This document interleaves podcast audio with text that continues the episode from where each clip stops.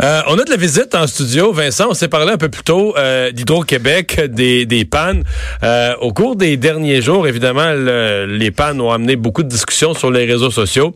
Et plusieurs adeptes des réseaux sociaux ont remarqué, ont noté au passage que les, ce qu'on appelle les, gestionnaires de comptes ou les, les gens qui, qui, sont derrière le Twitter ou derrière le Facebook ou derrière Instagram pour Hydro-Québec euh, ont c'est pas juste de la réponse bureaucratique plate. Un point d'humour, un clin d'œil. Euh, des fois, Une bonne répartie. Là. Ouais, hein, des fois limite baveux un peu. Euh, il est avec nous, le porte-parole des gestionnaires de communauté d'Hydro-Québec, Jonathan Côté. Bonjour. Bonjour.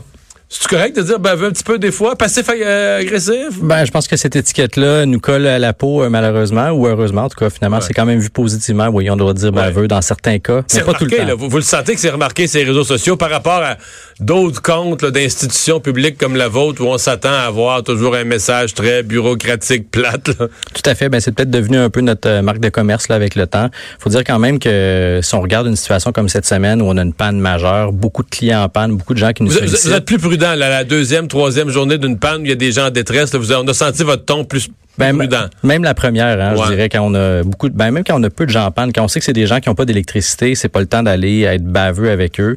Euh, on essaie d'adapter notre ton. Donc, ce qui est le plus remarqué, évidemment, c'est quand on fait des blagues, quand on a des réponses plus incisives. Mais si vous regardez notre euh, fil Twitter, Facebook, vous allez remarquer que le trois quarts du temps, ou sinon plus, on a des réponses qui sont assez factuelles, assez, euh, assez plates finalement.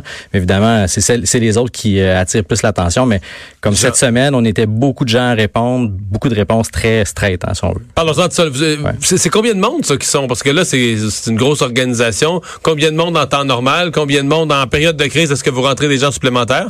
Oui, bien, en temps normal, on est deux euh, gestionnaires de communauté à temps plein dans l'équipe média qui géreront euh, finalement les réponses, les contenus sur les comptes Facebook, Twitter, euh, Instagram, LinkedIn, tout ça. Mais on a également une, équipe de services à la clientèle qui est disponible pour répondre sur Facebook, Twitter en tout temps. Donc maintenant, les gens nous écrivent, ils ne font pas juste nous appeler, hein, ils vont nous écrire sur les médias sociaux pour parler de leur compte, des pannes, tout ça. Donc, on a une équipe dédiée pour ça d'environ 7 à 10 personnes. Euh, là, une semaine comme euh, cette semaine, juste pour répondre au volume qui rentrait, on devait avoir à peu près, là, je dirais, 4 à 5 commentaires ou tweets la minute qui rentraient pendant les pannes cette oh. semaine.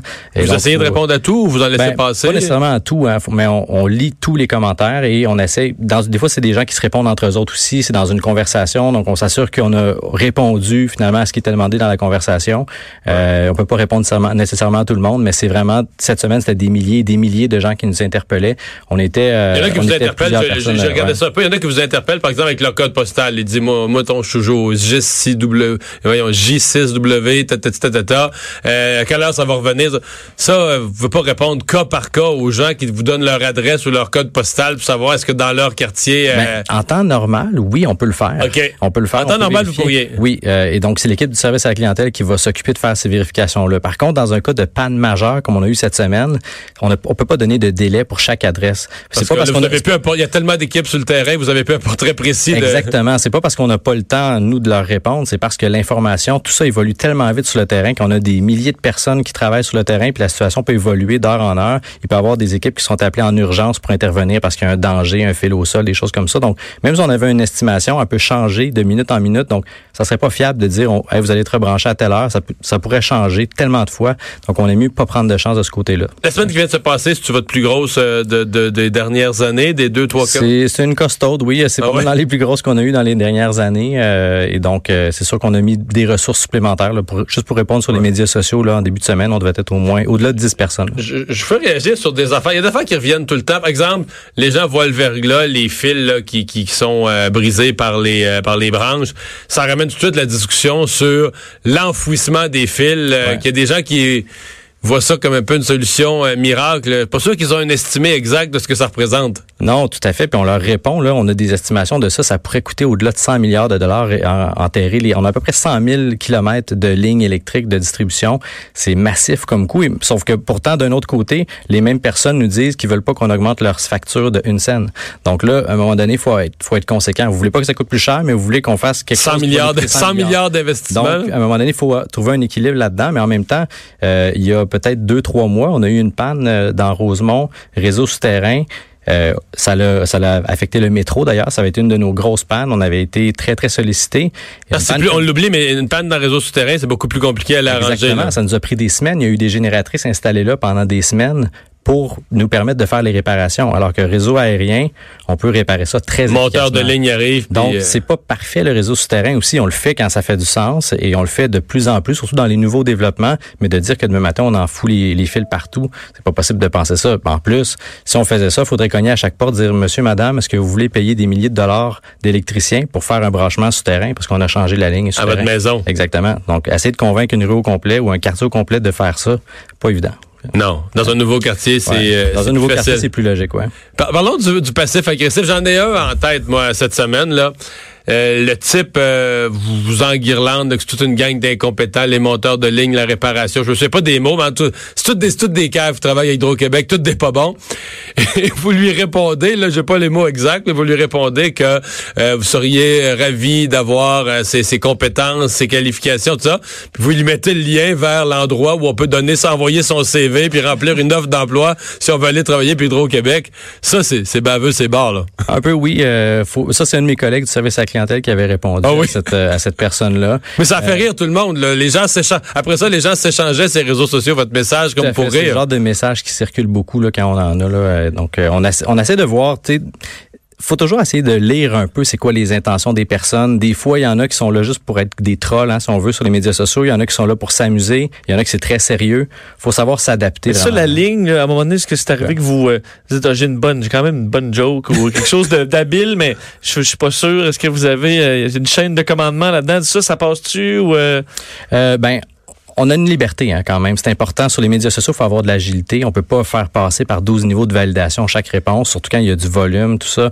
c'est pas long sur le web. Si vous avez un manque de jugement, donné, vous franchissez la ligne, ça va un peu trop loin, ça peut faire le tour. Puis là, ah, tout à fait. Faut être prêt à l'assumer, mais je pense que l'idée aussi, c'est de montrer que c'est des humains derrière le clavier. Donc, on n'est pas des robots, on n'est pas juste une grosse machine gouvernementale dans une grosse bâtisse. C'est des humains qui sont là et on, on, veut donner une couleur, si on veut, puis montrer qu'on saisit un peu c'est quoi la game sur les médias sociaux également. On peut pas juste se permettre d'être beige. Hein. Aujourd'hui, si on veut tirer notre épingle du jeu, faut être capable d'aller juste sur ce terrain-là aussi, mais d'admettre des fois si ça va trop loin. Si jamais on fait des erreurs, ça m'est déjà arrivé de répondre à un, client qui je pensais qu'il était là peut-être plus pour s'amuser, puis il a trouvé ça trop baveux, il nous l'a dit. Je me suis excusé.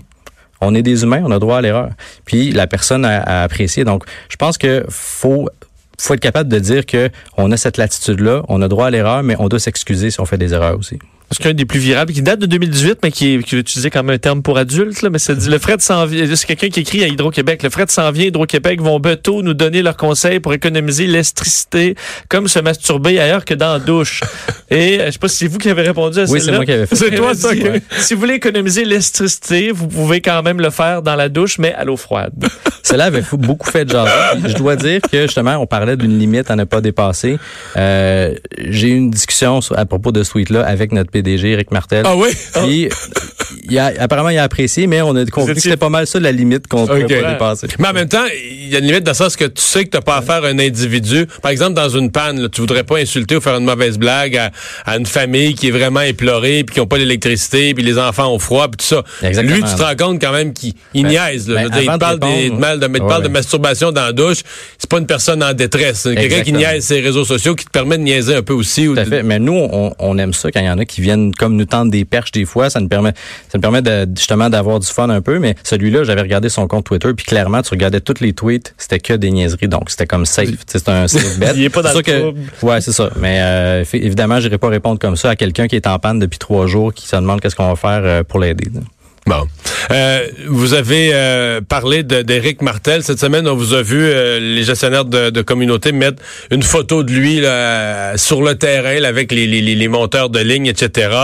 Est-ce que l'impression que, que j'ai, moi, de l'extérieur, ce que j'entends d'employés d'Hydro-Québec qui m'ont parlé, c'est qu'il a changé quand même un peu l'atmosphère euh, à, l'intérieur, la, relation avec les employés, la relation patron-employé. Est-ce que ça, est-ce que ça vous a affecté au niveau de, votre travail à vous autres? Oui, ça nous a affecté. Puis le changement de ton justement d'Hydro-Québec sur les médias sociaux, c'est arrivé dans, en fait, un peu dans ce timing-là. Hein. Quand lui est arrivé, Euh, on s'en allait dans cette direction-là, mais je dirais qu'on a comme pu mettre un peu le pied sur l'accélérateur. Mais lui-même est plus disponible pour des entrevues. Là. Il vient ah nous voir, il est venu ici 15 minutes, il répond à toutes nos questions sur tous les aspects d'hydro. Mais quand il est arrivé, finalement, ce qu'il nous a dit, c'est qu'on veut être transparent, on veut parler au monde, on, on répond à toutes les questions, on répond à toutes les demandes. Et c'est autant du côté média que du côté médias sociaux.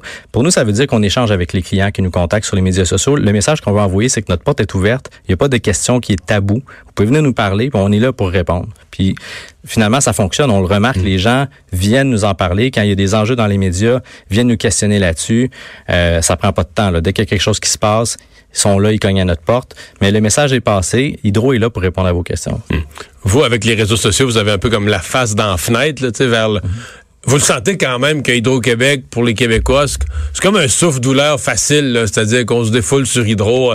Une partie de la population est convaincue qu'on paye très cher notre électricité alors qu'on paye le moins cher de tout à près tout le monde moderne.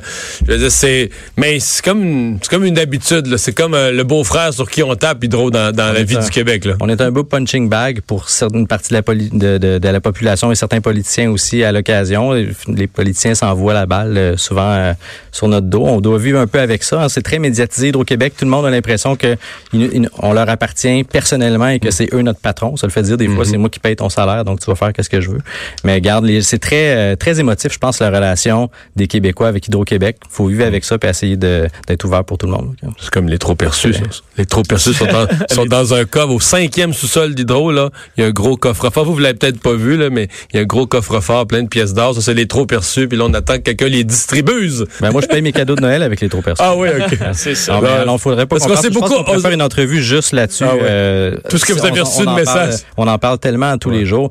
Je pense qu'il y a vraiment beaucoup d'informations de, de, de, toutes les bars qui, qui, euh, sortent là-dessus. Vraiment, il n'y a pas de, de, vol qui a été fait. Là. On a juste non, parce qu'à l'émission ici, je, parce l'émission ici, on s'est beaucoup moqué un peu de ça. Puis j'essaie d'expliquer aux gens qu'il est trop perçu. Je à toi, Ezal, mais le Hydro les redonnait au ministre des Finances qui mettait dans le budget du gouvernement. Puis, mais tu sais, cette espèce, quand il en parle à l'Assemblée nationale, quelqu'un qui est pas au courant a l'impression que quelque part dans les voûtes d'hydro, tu sais, il y a comme dans les, bateaux de pirates, là, tu un coffre de pièces d'or, puis là, si on l'ouvre, là, on, peut, tout là, ouais, on, peut, les distribuer à tout le monde. Donc ça, c'est le genre de truc qu'on répond à tous les jours, mais on remarque quand même que ça fait une différence parce que quand ce dossier-là a commencé à être médiatisé, puis les gens nous en parlaient, il y a personne qui comprenait rien. Puis à force d'expliquer sur les médias sociaux, dans les médias, etc., on comprend, on voit maintenant dans les interventions des gens ailleurs sur Facebook, sur Twitter, que nos messages finalement ont quand même circulé. Il y a des gens qui reprennent, finalement, qui ont, qui ont fini par comprendre, parce que c'est quand même complexe la mécanique, la fixation des tarifs, tout ça, le régime de l'énergie, comment les très complexe. Très complexe. La, le, le, trois quarts des gens ne comprennent pas ou